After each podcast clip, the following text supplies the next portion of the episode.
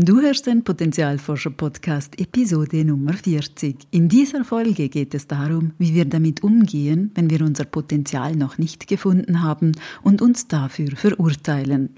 Es gibt Tipps und eine hilfreiche Übung. Willkommen beim Potenzialforscher Podcast für mehr Freude, Erfüllung und Sinn im Leben. Ich bin dein Potenzialforscher Coach Christina Schaka.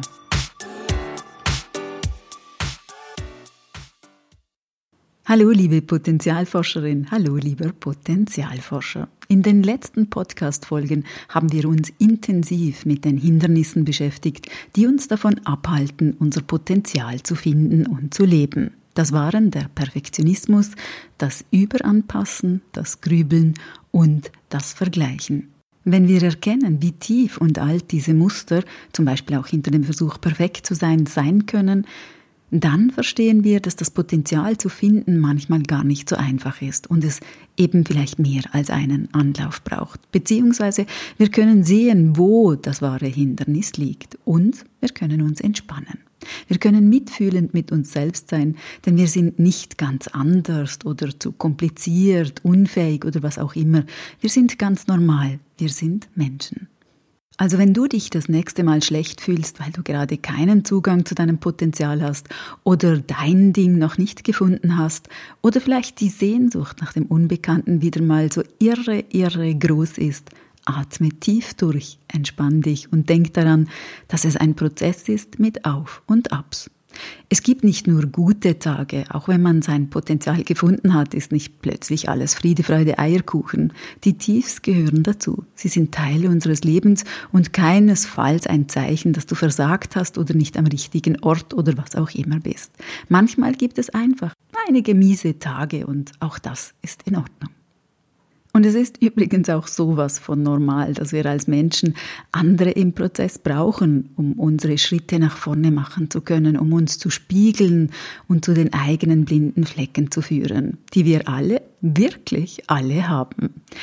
Die heißen ja blinde Flecken, weil wir sie nicht sehen. Und es gibt ein afrikanisches Sprichwort, das äh, mir sehr gefällt und das heißt, du kannst nicht schwarz auf schwarz oder weiß auf weiß malen. Wir brauchen immer ein Gegenüber, um uns selbst zu erkennen. Ein Gegenüber, das uns hilft, uns zu entwickeln und im sicheren Rahmen einen Schritt vor den anderen zu tun. Wir haben heutzutage die Idee, dass wir unser Potenzial und unsere Bestimmung auf der Überholspur finden, eben schnell und ohne Pause. Am besten mit nur einer Frage, einer Technik, einem einzigen Tool. Vielleicht auch einem Guru, der uns unseren Sinn von außen schenkt. Eine komplett falsche Erwartung aus meiner Sicht. Herauszufinden, was unsere Bestimmung ist, erfordert erstmal die Auseinandersetzung mit uns selbst und zwar auf mehreren Ebenen. Es geht darum, systematisch zu erforschen, was meine Fähigkeiten, meine Stärken sind und wo meine Motivation liegt.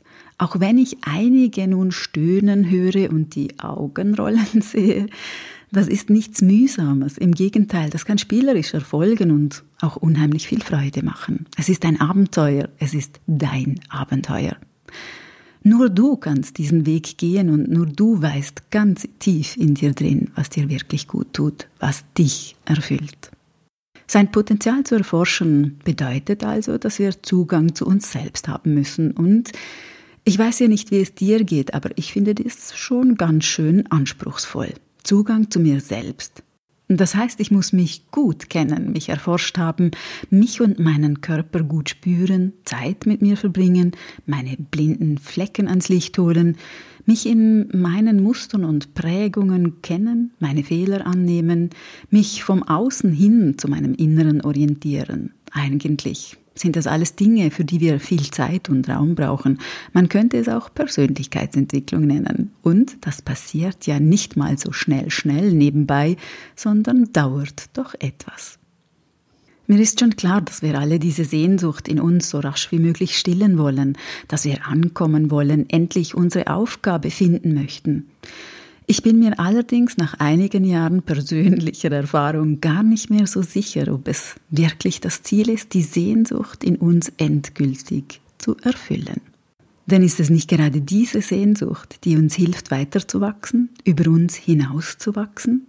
die verhindert, dass wir stehen bleiben und es uns in der Routine bequem machen? Ich mag bequem, aber auf Dauer? Hm. Für mich war es ein großes Learning, mit der Sehnsucht anzukommen. Oder soll ich sagen, in der Sehnsucht?